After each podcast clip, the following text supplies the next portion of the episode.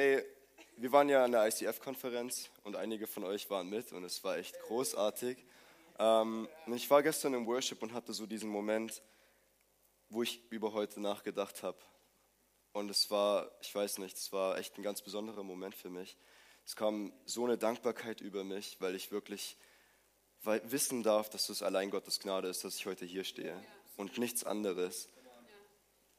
Es ist nur er. Ich hätte es selber von mir selbst aus niemals geschafft, hier hinzukommen. Ähm, und ja, deswegen will ich auch euch ermutigen, dass wenn ich heute spreche, dass ihr euch vorstellt, dass Gott spricht und nicht ich. Denn die Message, die ich euch bringen möchte, ist nicht meine eigene, sondern seine. Yes. genau. Ich habe noch eine Frage. Ähm, ihr findet unsere Predigen hier gut, oder? Im ICF singen? Yes. Ja? Okay. Und ich denke, ihr findet sie auch nützlich, sonst werdet, würdet ihr nicht aufmerksam sein. Wenn ihr sie nützlich findet, warum schreiben dann nur so wenige Leute mit? Wenn mir irgendjemand etwas richtig Gutes mitgibt, dann will ich das nicht wieder vergessen, dann schreibe ich es mir auf. Ähm, und jeder, der mir jetzt sagen will, dass, wenn er sich an irgendwas erinnern möchte, den Videopodcast anhört, dann, sorry, das glaube ich in der Mehrzahl nicht. Ich will euch da einfach ermutigen, dass ihr ähm, was zu schreiben mitnimmt, die nächsten Sonntage, wenn ihr heute nichts da habt oder euer Handy nimmt, das auf lautlos stellt und mitschreibt. Denn Gott will euch hier was geben. Yes. Mein Thema heute ist Begegne dem Vater. Ähm, ihr habt schon ein bisschen von Sarah gehört, wie das bei mir früher war. Ähm, letzten Endes, was mich verändert hat, war wirklich diese Begegnung mit dem Vater Stück für Stück für Stück. Ähm, deswegen will ich da euch heute ein bisschen mehr mit reinnehmen. Ich werde ein bisschen über mein Leben erzählen und ähm, gleichzeitig parallel dazu auch noch auf eine Bibelstelle eingehen. Yes, zu Beginn werde ich noch beten. Papa, ich danke dir, dass du hier bist. Ich danke dir, dass du unsere Herzen heute öffnest und dass du für jeden Einzelnen etwas vorbereitet hast. Und ich bete, dass ich danke dir, dass wir das heute empfangen dürfen. Danke, dass du uns segnest. Danke, dass du uns offene Ohren schenkst. Und ähm, ja, dass es echt ein cooler, besonderer Sonntag heute wird. Amen. So gut. Also ich, ich fange mal ein bisschen an, von meinem Leben zu erzählen. ähm, eben früher war ich drogenabhängig habe ziemlich viel Alkohol getrunken, habe gekifft und auch noch andere Sachen gemacht. Ich habe nicht wirklich viel Respekt für meine Eltern gehabt ähm, oder allgemein habe ich von meiner Familie nicht sehr viel gehalten. Ähm, ich habe mit, mit Mädels geschlafen. Ich habe, eigentlich war ich so der Vorzeigesünder, wenn man es so sehen will. Ähm, ja, und eines Tages kam das so weit, dass ich, ähm, ich habe nicht so ein gutes Bild von meinem Dad gehabt und ähm, eines Tages, ja, hatten wir eine größere Auseinandersetzung, wo ich ihn dann auch geschlagen habe. Ähm, das hat dazu geführt, dass er mir am nächsten Tag gesagt hat, dass ich ausziehen muss, hat mir eine Frist gesetzt. Und ähm, ja, das war, für mich war das so, okay, ich finde es hier sowieso bescheiden. ähm, ich ziehe gerne aus, ja. Ich muss nur was finden, dann gehe ich. Dann habe ich angefangen, in einem Restaurant zu arbeiten, um ein bisschen Geld anzusparen. Und eines Tages bin ich dort einem Mann begegnet, die meisten von Ihnen kennen ihn auch, das ist der Florian Hegli, der mit uns den Get Alive Kurs gemacht hat. Und ähm, der hat mich nach meiner Arbeit angesprochen. Ich habe damals ein Kreuz um meinen Hals getragen. Ähm, nicht, weil ich so eine gute Beziehung zu Jesus hatte, sondern halt einfach als Schmuck, als Accessoire, so wie die meisten es heute tun, ohne wirklich eine Ahnung zu haben, was die Bedeutung davon ist. Und ähm, ja, er hat mich dann gefragt, wie ich, da, wie ich zu dem Kreuz stehe. Und für mich war Gott immer so, irgendwie habe ich schon an Gott geglaubt, aber für Gott, Gott war für mich eher einer, den ich die Schuld in die Schuhe geschoben habe für alles, was, ich, was in meinem Leben bisher schief lief. Ähm, ich habe manchmal sogar gebetet, aber wenn ich gebetet habe, habe ich irgendwie probiert, meinen Frust rauszulassen oder irgendwie Leute zu verfluchen oder sowas ähm, weil ich so eine Wut in mir hatte, so eine Zerbrochenheit war da wirklich da. Und die habe ich probiert, ähm, mit Drogen zu betäuben, ja, mit Alkohol zu ertrinken. Und das funktioniert vielleicht für den Moment, aber es hält leider nicht lange an. Spätestens am nächsten Tag ist man wieder am Punkt, wo man vorher war und will dasselbe wieder tun.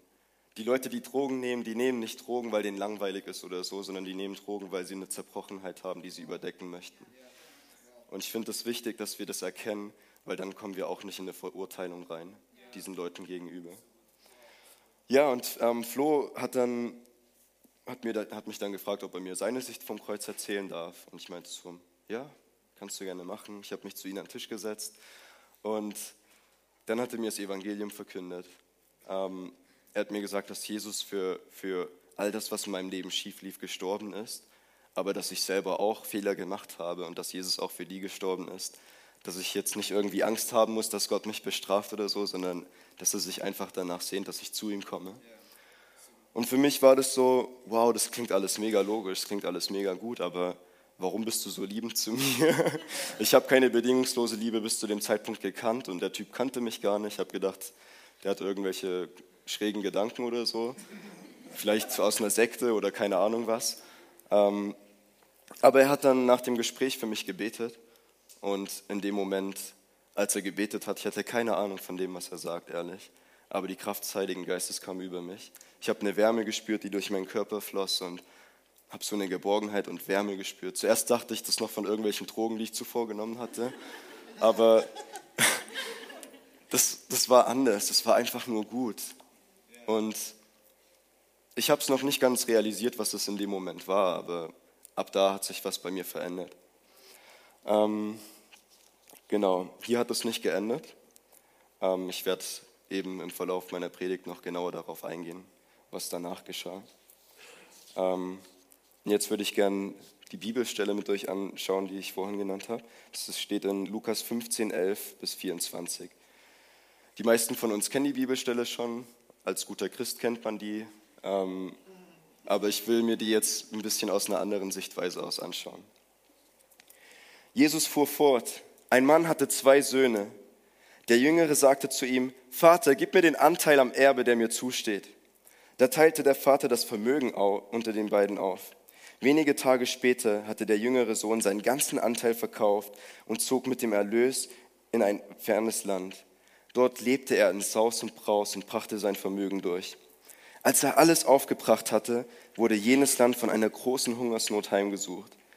Da geriet auch er in Schwierigkeiten. In seiner Not wandte er sich an einen Bürger des Landes, der, und dieser schickte ihn ähm, zum Schweinehüten auf seine Felder. Er wäre froh gewesen, wenn er seinen Hunger mit den Schoten, die die Schweine fraßen, hätte stillen dürfen. Doch selbst davon wollte ihm keiner etwas geben. Jetzt kam er zur Besinnung. Er sagte sich, wie viele Tagelöhne hat mein Vater und alle haben mehr als genug zu essen. Ich dagegen komme hier vor Hunger um. Ich will mich aufmachen zu meinem Vater und zu meinem Vater gehen und zu ihm sagen, ich habe mich gegen den Himmel und gegen dich versündigt. Ich bin es nicht mehr wert, dein Sohn genannt zu werden. Mach mich zu deinem einem deiner Tagelöhne. So machte er sich auf den Weg zu seinem Vater. Dieser sah ihn schon von weitem kommen Voller Mitleid lief er ihm entgegen, fiel ihm um den Hals und küsste ihn. Vater, sagte der Sohn, ich habe mich gegen den Himmel und gegen dich versündigt. Ich bin es nicht mehr wert, dein Sohn genannt zu werden. Doch der Vater befahl seinen Dienern, schnell, holt das beste Gewand und zieht es ihm an, steckt ihn einen Ring um den Finger und bringt ihm ein paar Sandalen.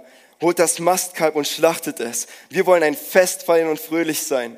Denn mein Sohn war tot und nun lebt er wieder. Er war verloren und nun ist er wiedergefunden. Und sie begannen zu feiern. Mich berührt diese Bibelstelle jedes Mal aufs Neue.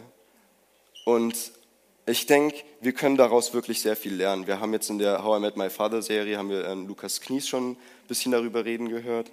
Ähm, wir haben schon einige Predigten gehört, wo diese Bibelstelle schon vorkam. Aber ich will mir anschauen, was hat das mit mir zu tun? Ähm, und dazu will ich jetzt Stück für Stück diese Verse mit euch durchgehen. Jesus fuhr fort, ein Mann hatte zwei Söhne. Der Jüngere sagte zu ihm, Vater, gib mir den Anteil am Erbe, der mir zusteht. Da teilte der Vater das Vermögen unter den beiden auf. Oh nein, das war, das wollte ich nicht nochmal lesen, sorry. Ähm, ja. In 13b. Dort lebte er in Saus und Braus und brachte sein Vermögen durch.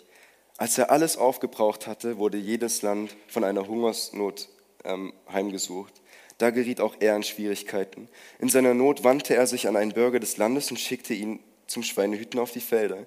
Er wäre froh gewesen, wenn er seinen Hunger mit den Schoten, die die Schweine fraßen, hätte stillen dürfen. Doch selbst davon wollte ihm niemand etwas geben. Ähm, wisst ihr, ich glaube, als der Sohn loszog, waren da viele Leute, die ihm gesagt haben, dass es falsch ist, was er macht. Und ich denke, er selber hat es schon auch irgendwo geahnt. Ich denke, keine Ahnung, dass da schon auch Gedanken kommen, die man dann aber einfach ausblendet. Und ich will jetzt dadurch ähm, zu meinem ersten Punkt kommen, mangelndes Bewusstsein. Der hat angefangen zu leben, ohne auch nur einen Gedanken an seinen Vater zu verschwenden wahrscheinlich. Oder ja, genau. Und ich denke, dass, dass das auch unser Problem als Christen oft ist dass wir leben, ohne an Gott zu denken, dass wir leben, ohne an den Vater zu denken und ähm, dass wir auch dadurch ein mangelndes Bewusstsein von dem haben, was wir gerade eigentlich tun. Ich will mit euch jetzt vier Punkte anschauen, die uns im Weg stehen könnten oder die vielleicht auch dem verlorenen Sohn im Weg standen. Vier Punkte, ähm, durch die wir vielleicht ein mangelndes Bewusstsein haben könnten. Der erste Punkt ist, Gott nicht kennen. Wir, wir denken oft, dass wir wissen, wer Gott ist, aber eigentlich kennen wir ihn nicht. Wir, wir wissen, dass Gott Liebe ist, wir wissen, dass Gott uns liebt, dass er uns bedingungslos liebt. Aber wenn wir, das wirklich, wenn wir ihn wirklich so kennen würden, würden wir oft anders handeln, glaube ich. Und ähm, deswegen, ich denke, für mich früher, bevor ich Christ wurde, war mein mangelndes Bewusstsein, weil ich einfach Gott überhaupt nicht kannte. Aber für uns jetzt ähm, ist es, glaube ich, relevant, dass wir Gott oft nicht genug kennen. Der zweite Punkt ist, dass wir das Wort oft nicht kennen, dass wir nicht wissen, was in der Bibel steht. Hey, ihr kennt bestimmt diese Stelle, wo ähm, der Teufel Jesus in der Wüste versucht. Und auf jeden Gedanken, den der Teufel gebracht hat, hat, er, hat Jesus mit einer Bibelstelle gekontert. Und der, der Teufel kam sogar mit Bibelstellen. Wie krass ist das? Was wäre gewesen, wenn Jesus nicht genug Kenntnis über die Bibel, über Gottes Wort gehabt hätte? Würden wir dann heute alle hier sitzen? Ich weiß es nicht. Ich glaube ehrlich gesagt nicht. es ist so wichtig, dass wir, dass wir das Wort kennen, um dadurch zum einen auch Gott besser kennenzulernen, aber um zum anderen um auch zu wissen, wie wir uns gegen solche Gedanken wehren können. Der dritte Punkt ist, dass wir oft verdrängen, weil unsere Gefühle etwas anderes sagen. Wir sind oft so von Gefühlen geleitet, ich glaube vor allem in unserer heutigen Generation. Wenn du auf irgendwas keinen Bock mehr hast, dann hörst du einfach auf damit. Wenn du keinen Bock mehr hast, im Verein Fußball zu spielen, egal, dann geh einfach raus, mach irgendwas anderes, mach das, wonach du dich gerade fühlst.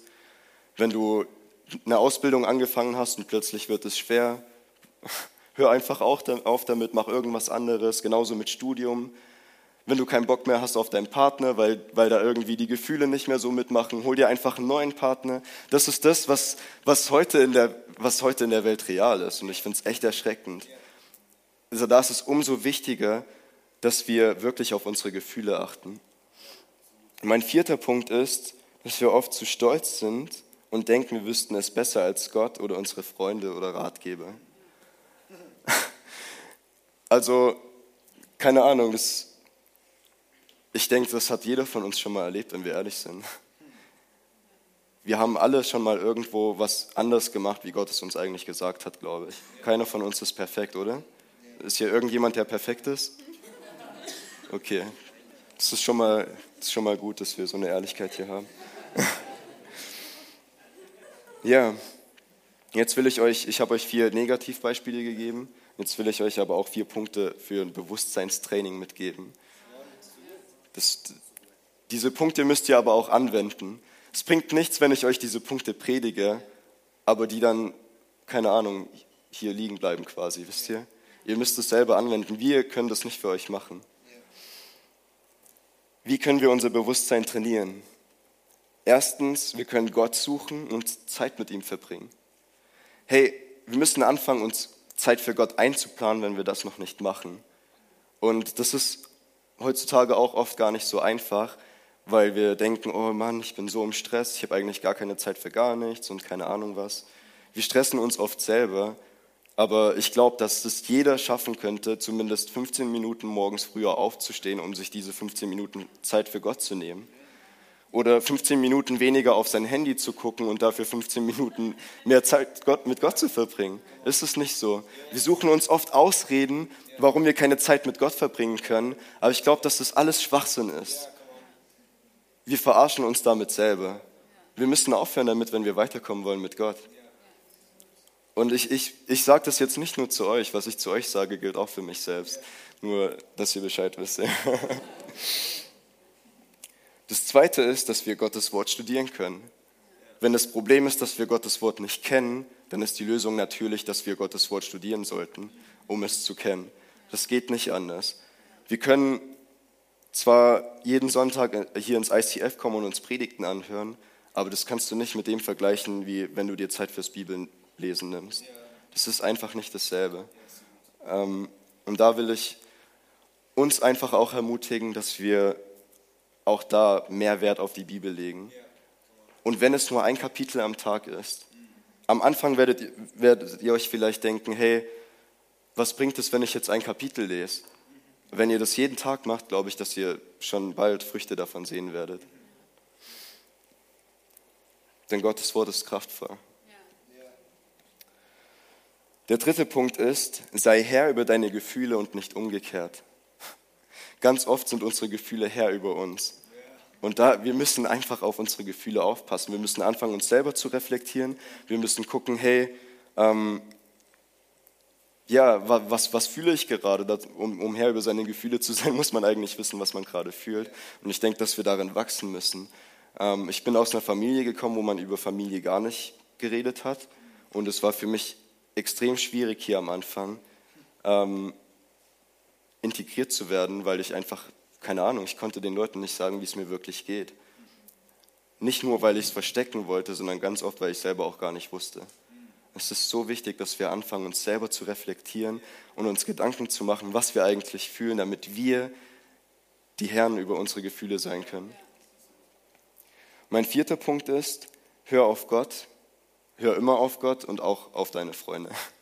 Also ich denke, ähm, Freunde können auch mal falsche Ratgeber sein, ähm, aber wir sollten uns Gedanken über das machen, was unsere Freunde sagen, weil unsere Freunde kennen uns am besten und oft sehen unsere Freunde oder Ratgeber Dinge, die, die wir selber gar nicht sehen. Es ist so wichtig, dass wir uns Leute auswählen, die uns in unser Leben sprechen dürfen, weil wenn wir das nicht haben und es kommen Probleme oder Schwierigkeiten, sind wir ganz allein damit und niemand kann uns darin helfen. Und dass man auf Gott hören muss, Gott hat immer recht, dazu muss man nichts sagen. Ähm, also, wenn Gott dir irgendetwas sagt, dann mach es einfach. Wenn du Gott hörst, ich finde es mega interessant, im Hebräischen heißt, Gott, äh, heißt, heißt hören Shema. Und das heißt nicht nur hören, sondern auch gehorchen. Das heißt, wir können auch, wir haben Ohren, aber wir können auch nicht hören, trotz dass wir Ohren haben. Und es ist so wichtig, dass wenn wir Gott hören, dass wir dann auch auf ihn hören. Das ist eigentlich die wirkliche Bedeutung von dem Wort hören. Yes, genau. Wisst ihr, wenn wir kein starkes Bewusstsein haben, wenn wir ein mangelndes Bewusstsein haben und Stürme kommen, was ist dann? Ganz viele Leute fallen dann ab. Ich habe das leider in unserer Gemeinde ganz oft gesehen, dass Leute dabei waren, und es sah aus, als wären die auf einem super Weg, aber die haben keine von diesen, keine von diesen vier Punkten gemacht, die haben Gott nicht gekannt, sind dann vom Weg abgekommen und keine Ahnung, wo die heute sind. Die sind heute wahrscheinlich, die meisten sind nicht in einer anderen Gemeinde, sondern die sitzen zu Hause und gehen, glauben nicht, einfach nicht mehr an Jesus. Und wir selber können uns davor schützen, dass das passiert. Es liegt in unserer Hand. Das ist nicht die Schuld von David oder Sarah, wenn irgendjemand geht und nichts mehr mit Jesus zu tun haben möchte, wer dann irgendwie verletzt ist wegen irgendwas und die Schuld auf die Kirche schieben will, der, sorry, aber das, das könnt ihr nicht bringen, Mann. Und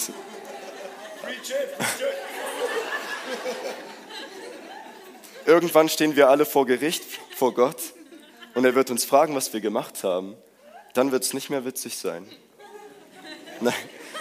Und dann, dann bringt es nichts, wenn ihr Gott sagt, ja, aber die Kirche, die hat mich verletzt und keine Ahnung was. Da war David ein bisschen zu rau zu mir oder keiner. Wisst ihr, das interessiert Gott alles nicht. Gott will nicht hören, was andere gemacht haben. Gott will dann von uns hören, was wir gemacht haben.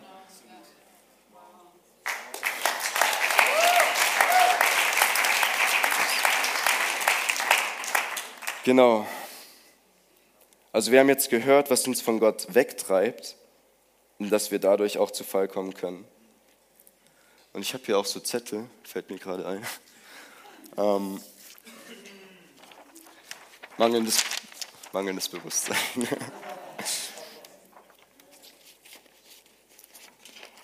Das ist so die erste Station. Genau. Ähm,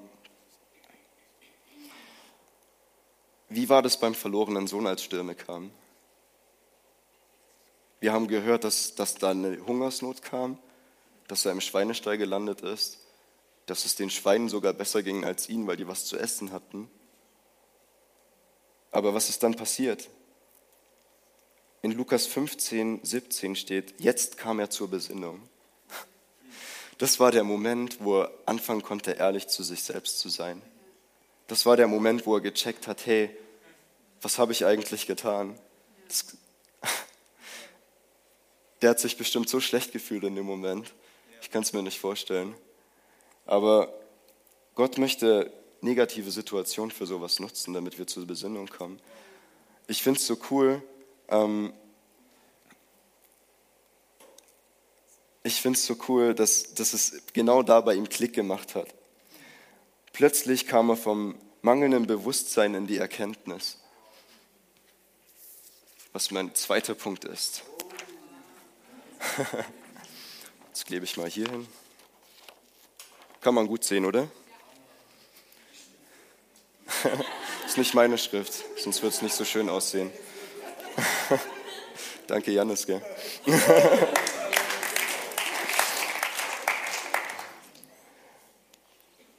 Hm. Als ich dann zu Jesus kam, hatte ich immer noch viele Probleme. Mit meinen Eltern war das nicht alles easy. Ich habe dann irgendwann in der Bibel gelesen, du sollst deine Eltern ehren. Das hieß für mich, okay, ich muss mich bei meinem Dad für das entschuldigen, was ich gemacht habe. Aber danach war immer noch nicht alles easy. Da war so viel kaputt zwischen uns, bei mir und auch bei ihnen. Und das, das, das war einfach auch so eine Not, die ich dann in meinem Leben weiterhin hatte. Eine andere Sache war, ich bin nicht von heute auf morgen frei von Drogen geworden. Das war echt ein Prozess, es hat lange gedauert. Es war auch echt anstrengend teilweise. Dritte Sache war, ähm, wie es dann bei mir mit meinen Beschäftigungen anfing. Ähm, ich habe dann angefangen, Schule zu schwänzen, als ich vor drei Jahren nach Singen gezogen bin, dreieinhalb Jahren. Ähm, weil ich so depressiv war irgendwie. Ich, ich wusste, ich habe keinen Sinn mehr gesehen. Ich habe so gedacht, okay, ich glaube jetzt an dich, Jesus, aber hey, warum bin ich jetzt hier? Ich kenne hier niemanden. Ich bin jetzt hier in eine Gemeinde gekommen am, da war das ICF noch am Aufbau, das heißt, beim Aufbau kann auch mal, können auch mal Sachen schiefgehen. Und ähm, dann habe ich gedacht, oh Mann, was ist das für ein Saftladen hier, was soll ich hier machen? Gott, warum bin ich, hast du mich nach Singen gezogen? Ich verstehe das nicht. Hey, also es war kein Saftladen, das habe ich nur gedacht, gell? um es klarzustellen. Ähm, und das Krasse war, was ich dann erkannt habe, allein das mit dem, dass ich von Jestetten an hierher gezogen bin. Dort waren alle meine Kifferfreunde und äh, ich kannte dort jeden, ich wusste, wo ich mein Zeug herkriege und so. Und ähm, es ist auch nicht so einfach, Sach äh, Dinge mit über die Grenze zu bringen, weil man von Jestetten nach Singen über Schaffhausen muss. Das heißt, ich war da separiert zu den Sachen. Und für mich war das richtig schlimm am, am Anfang, eben weil ich hier niemanden kannte. Aber da habe ich gecheckt, dass da habe ich gecheckt, dass Gott keine Nöte in unserem Leben sehen möchte, aber er möchte sie benutzen. Gott möchte keine Nöte in unserem Leben sehen, er möchte sie benutzen. Und das ist so wichtig, dass, dass wir das verstehen, weil wie oft kommen wir in eine Anklage, wenn irgendwas nicht rund läuft? Wie oft denken wir uns dann, Gott, warum passiert das jetzt gerade? Ich dachte, du bist gut und jetzt, keine Ahnung, jetzt sitze ich hier in diesem Schweinestall und mir geht es einfach nur dreckig. Warum, wie soll ich dann glauben, dass, dass du gut bist? Es ist so wichtig, dass wir in dem drin trotzdem Gott vertrauen, denn er sieht Dinge, die wir nicht sehen können. Er sieht schon die Lösung für das Problem, bevor wir überhaupt erst im Problem sind.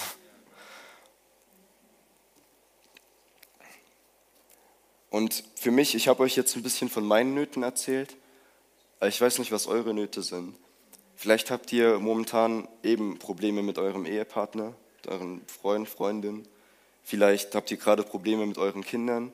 Vielleicht ist da gerade jemand am Sterben in eurer Familie oder keine Ahnung was. Vielleicht habt ihr Probleme in eurem Beruf.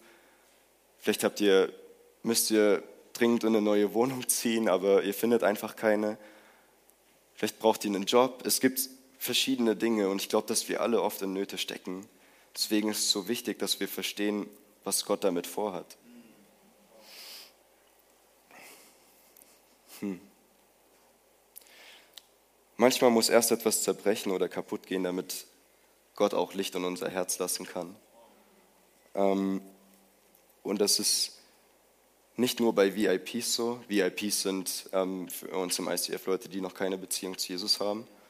Ähm, bei mir musste damals erst was zerbrechen, aber ich erlebe das auch heute noch ganz oft, dass Gott erstmal irgendwas kaputt gehen lassen muss, damit er überhaupt an mich rankommt, damit er an mein Herz kommt, damit er Licht da reinbringen kann. Hm. Ich will euch da auch noch ein konkreteres Beispiel nennen. Ähm, einige von euch wissen das, dass ich ähm, verlobt war bis Dezember. Dann hat sich das alles ähm, aufgelöst und ich war ähm, die erste Zeit echt niedergeschlagen deswegen. Es hat mich auch noch länger beschäftigt. Aber dann, erst dann habe ich angefangen, überhaupt wirklich darüber nachzudenken, was ich getan habe. Ich habe diese Person kennengelernt. Ich bin mega schnell mit ihr zusammengekommen. Ich habe mich mega schnell mit ihr verlobt. Da waren David, da waren, äh, da waren ich habe nicht so viel mit ihnen darüber gesprochen, aber Flo war auch da und noch ein paar andere Leute, die mir gesagt haben, hey Paddy, geh's langsam an, du begehst da gerade einen Fehler. Ich liebe dich, deswegen möchte ich, dass du auf mich hörst, dass du darüber nachdenkst, was du gerade tust. Wisst ihr, was ich gemacht habe? Ich habe genau das Gegenteil von dem gemacht. Ich habe nicht mal mir Zeit genommen, um überhaupt darüber nachzudenken. Was war da das Problem?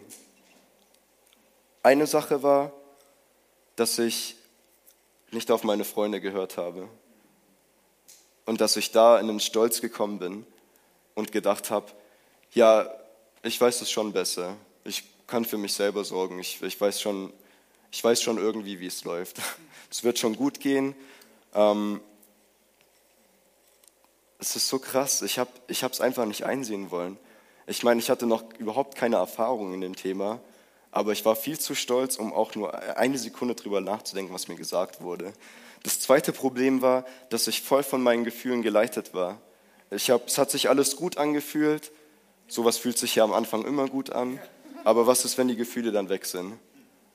Dann steht man plötzlich vor der Realität und sieht, dass, sieht, dass alles ganz anders ist.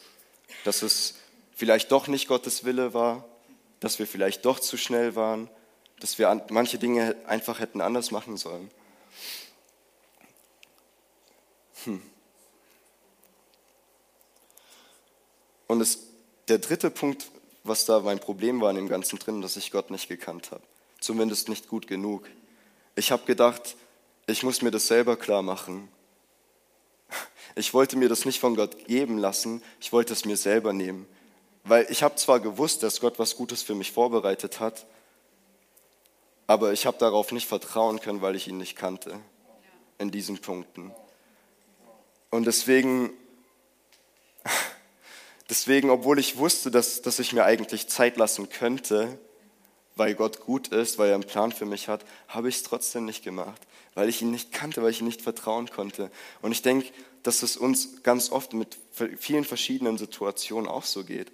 Eigentlich wissen wir, was das Richtige wäre, aber weil wir Gott in diesen Bereichen noch nicht gut genug kennen, können wir ihm noch nicht vertrauen und machen dann trotzdem das Falsche.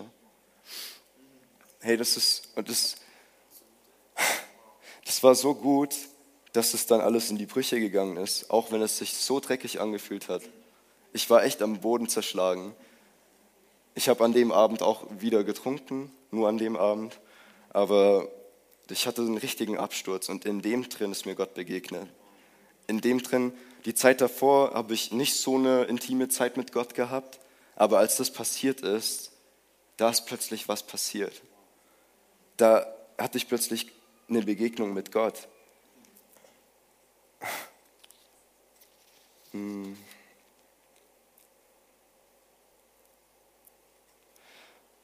Heute darf ich besser wissen, wer Gott ist. Heute darf ich besser wissen, wer ich selbst bin. Heute darf ich wissen, wie ich es beim nächsten Mal machen kann. Und es ist, ich will euch anhand dieses Glases hier zeigen, wie das mit Gott manchmal ist. Stellt euch vor, das seid ihr. Es war ein bisschen klein, aber ja, und auch ein bisschen blasser. Stellt euch vor, das seid ihr oder euer Herz. Gott möchte eigentlich, dass wir, dass wir so vor ihn kommen, dass wir so leben, in der Transparenz. Aber ganz oft probieren wir, seht ihr, dass das Glas eigentlich grün ist und nicht weiß? Ganz oft probieren wir uns selber zu schützen und ziehen Mauern auf. Und wenn wir das gemacht haben, probieren wir das so untransparent wie möglich zu machen. Probieren wir, dass das Glas immer dunkler wird, weil wir dann immer mehr Unsinn in den Ganzen drin anstellen, weil wir uns in eine Isolation zurück, ähm, zurückziehen und keinen mehr an uns ranlassen. Weder Freunde noch Ratschläger noch Gott.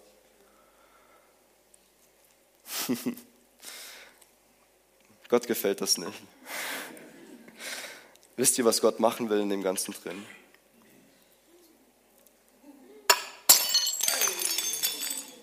Sollte jetzt nicht so spektakulär werden eigentlich. Sorry damit. Gott möchte dieses Glas so sehen. Also eigentlich möchte er nicht, dass es so weit kommt. Aber das ist der einzige Weg, dass da wieder Licht rein kann. Und er möchte, dass wir eigentlich wieder dahin zurückkommen, dass wir, dass wir gar kein Glas mehr brauchen. Dass wir gar keine Mauern mehr aufziehen.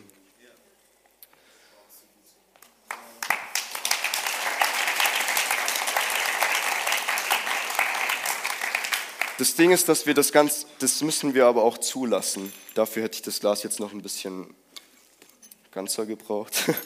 ähm, ganz oft kommt Gott, macht einen Riss in dieses Glas und wir probieren es noch mit eigener Kraft zusammenzuhalten. Das ist nicht das, was Gott von uns möchte. Damit verbrauchen wir unsere eigene Kraft und dann fragen wir, dann, dann, dann fangen wir plötzlich an zu sagen, oh Mann, ich bin so schwach, ich bin so kraftlos. Das ist, das ist klar, dass es so weit kommt, weil wir es nicht mit Gott angehen, Mann.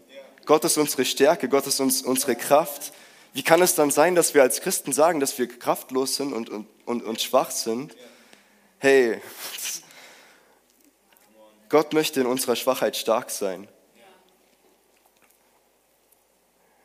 Ein Vers, der, der als das Ganze zu Zerbruch ging, den, den ich, der jetzt echt so in mein Herzen tätowiert ist, ist Römer 8, 28. Wir wissen, dass für die, die Gott lieben und nach seinem Willen zu ihm gehören, alles zum Guten führt. Alles. Wenn uns alles zum Guten führt, gibt es eigentlich keine schlechten Dinge. Und dafür braucht es aber auch dieses Vertrauen, dass wir das glauben und dann, dann wird dieser Vers unsere Kraft in schwierigen Situationen, weil wir dann wissen dürfen, hey, das fühlt sich gerade nicht richtig an, es ist gerade so schwer, aber Gott, ich vertraue dir, dass alles zum Guten führt. Das war in dieser Situation meine Kraft. Das war der Grund, warum ich jetzt heute hier stehen darf und sagen darf, hey, mir geht's mega gut und ich bin jetzt glücklich. Obwohl ich durch diese schweren Zeiten gegangen bin.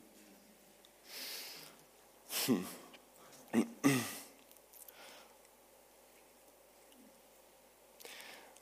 Das Wichtige war auch, dass ich nicht bei der Erkenntnis über das Ganze oder auch nicht bei dem Problem oder bei den Fehlern stehen geblieben bin. Das Wichtige war, dass ich weiter zum Vater gegangen bin. Und ich glaube, dass er uns durch solche Situationen auch wirklich rufen möchte. Wisst ihr, wenn wir das uns in, wie in einem Sturm vorstellen, In einem Sturm kann es mal laut werden. In einem Sturm kann es gewittern.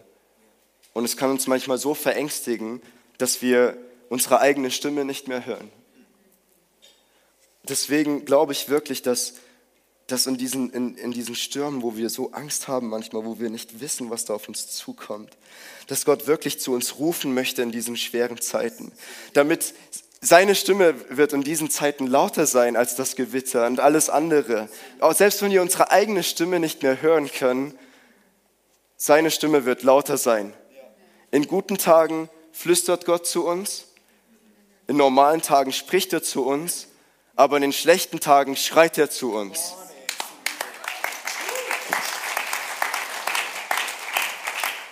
Und es passt auch sehr gut zu einem Zitat, das C.S. Lewis mal gemacht hat. Er hat gesagt, Schmerz ist Gottes Megafon. Wenn sowas, das heißt eigentlich letzten Endes, wenn wir uns beschweren, dass wir Gott nicht hören können, dürfen wir uns auf sowas freuen.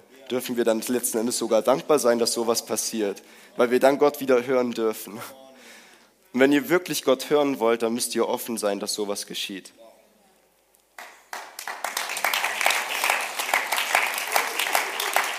Yes. genau. Also zu dem zweiten Punkt, manchmal lässt Gott Dinge zu, um uns die Augen zu öffnen. Aber was geschieht dann? In Lukas 15, 17 bis 20 steht jetzt, jetzt kam er zur Besinnung. Er sagte sich, wie viele Tagelöhner hat mein Vater und alle haben mehr als genug zu essen. Ich dagegen komme hier vor Hunger um. Ich will mich aufmachen und zu meinem Vater gehen. Ich will mich aufmachen und zu meinem Vater gehen und zu ihm sagen, Vater, ich habe mich gegen den Himmel und gegen dich versündigt. Ich bin es nicht mehr wert, dein Sohn genannt zu werden. Mach mich zu, Tage, zu einem deiner Tagelöhne. So machte er sich auf dem Weg zu seinem Vater. Dieser sah ihn schon von Weitem kommen. Voller Mitleid lief er ihm entgegen, fiel ihm um den Hals und küsste ihn. Er hatte die Erkenntnis, aber ist nicht dort stehen geblieben. Oh Mann.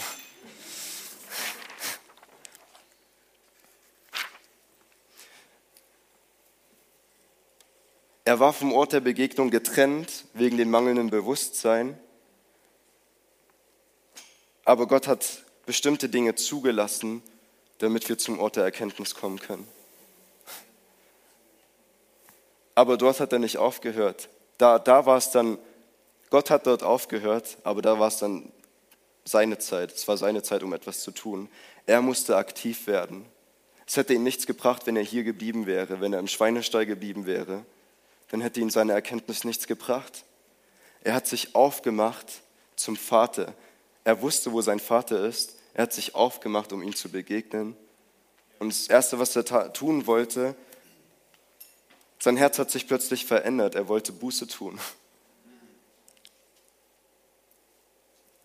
Und ich glaube, der Vater hat in dem Moment, als er ihn sah, schon gesehen, dass, dass bereits Buße in seinem Herzen geschehen ist, weil sonst wäre der Sohn gar nicht erst gekommen.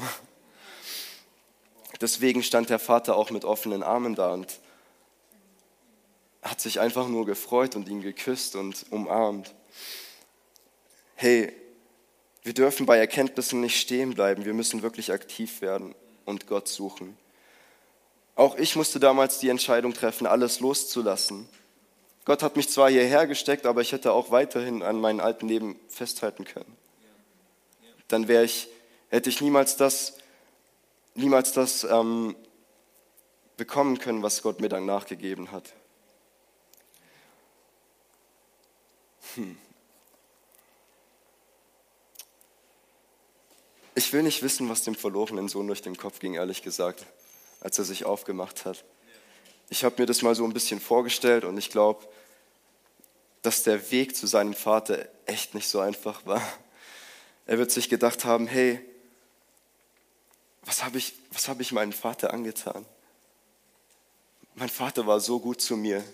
Mein Vater hat seinen ganzen Besitz für mich aufgeteilt und hat mir die Hälfte davon gegeben. Und jetzt komme ich hier an ich habe alles verprasselt. Ich, ich rieche nach Dreck, ich bin dreckig. Ich Kann ich so überhaupt zu ihm kommen? Kann ich so überhaupt zu ihm kommen? Ich bin es nicht mal würdig, unter seine Augen zu geraten und, und jetzt bin ich gerade auf dem Weg zu ihm. Soll ich nicht doch nochmal umkehren? Macht es einen Sinn, wenn ich da jetzt wirklich zurückgehe? Er war entschlossen. Ich, viele von uns werden nach dem ersten Gedanken schon wieder umgedreht. Und es ist so wichtig, dass wenn wir diese Entscheidung treffen, zum Vater zu kommen, dass wir dass wir dabei bleiben. Das kann, das kann sein, dass wir dem Vater nicht direkt begegnen, nachdem das passiert ist. Manchmal ist es ein Weg. Und wir müssen entschlossen bleiben und diesen Weg bis zum Ende laufen, damit wir den Vater auch wirklich letzten Endes begegnen können. Und was ich auch krass finde, das ist, dass dass der Vater schon da stand und Ausschau nach ihm gehalten hat. Hey, das heißt, das heißt,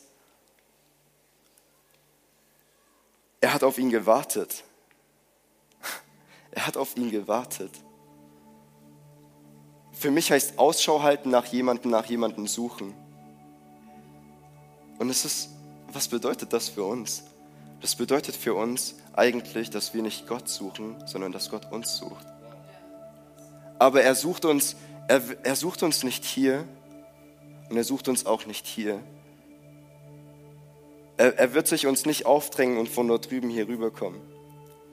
Er möchte, dass wir aktiv werden, diesen Schritt gehen, die Entscheidung treffen und zu dem Ort gehen, wo er uns sucht, wo er auf uns wartet. Hey, das ist so wichtig, dass wir aktiv werden, dass wir als Christen nicht nur irgendwas dahin leben. Dass wir, es ist wichtig, dass wir entschlossen sind, dass wir scharfe Gedanken, scharfe Entscheidungen haben. Dass wir, wenn wir sagen, dass wir etwas machen, dass wir es auch bis zum Schluss durchziehen und diese Halbherzigkeit hinter uns lassen. In Jeremia 29, 13 bis 14 steht, ihr werdet mich suchen und finden. Und wenn ihr mich von ganzem Herzen suchen werdet, so will ich mich von euch finden lassen, spricht der Herr. Das ist ein Versprechen an uns, dass wenn wir Gott suchen, dass wir ihn auch finden werden.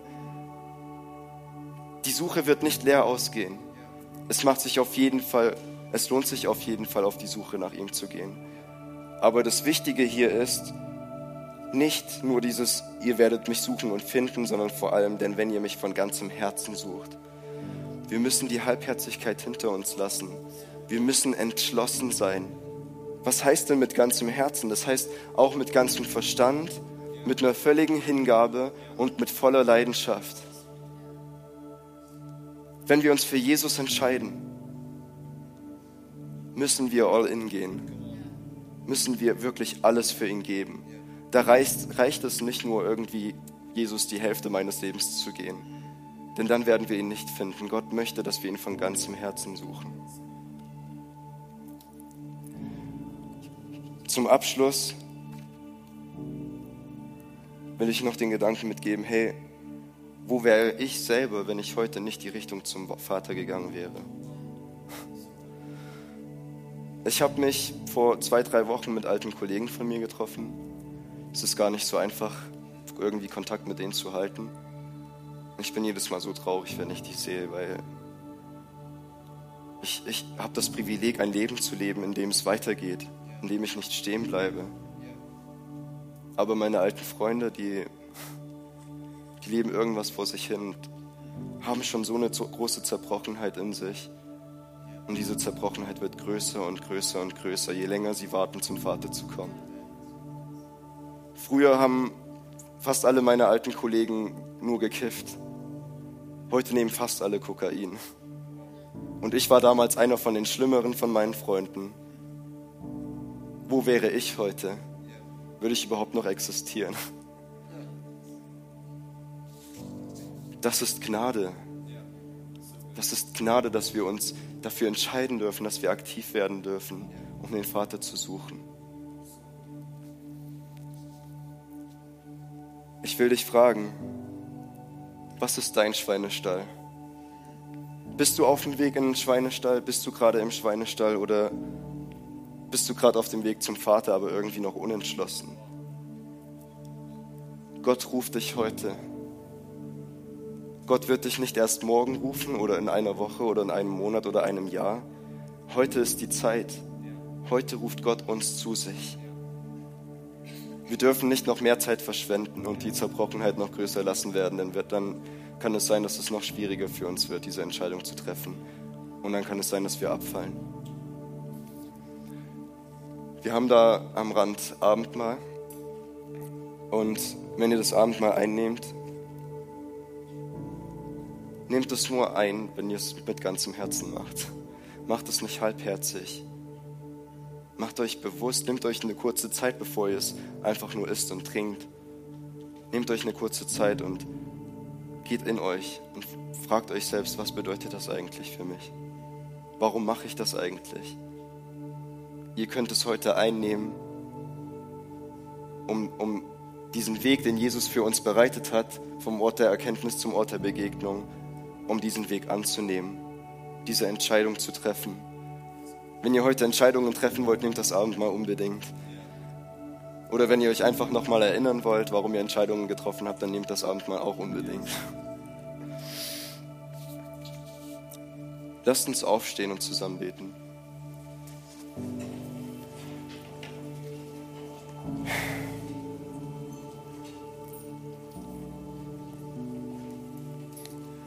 Papa, ich danke dir so für den Tag heute. Ich danke dir so, dass wir das Privileg haben, hier als Familie zusammenzukommen. Und dass du mitten im Zentrum stehst, Herr. Danke, dass du da bist. Und dass wir ab heute keine Entschuldigung mehr haben, nicht straight zu sein. Wir haben es heute gehört, Herr, was es dafür braucht. Und ich bete, dass wenn wir in manchen Bereichen noch ein mangelndes Bewusstsein haben, dass du da reinkommst, Papa. Dass du uns motivierst, dass du uns ermutigst, wirklich diese Punkte anzuwenden, die wir heute gehört haben.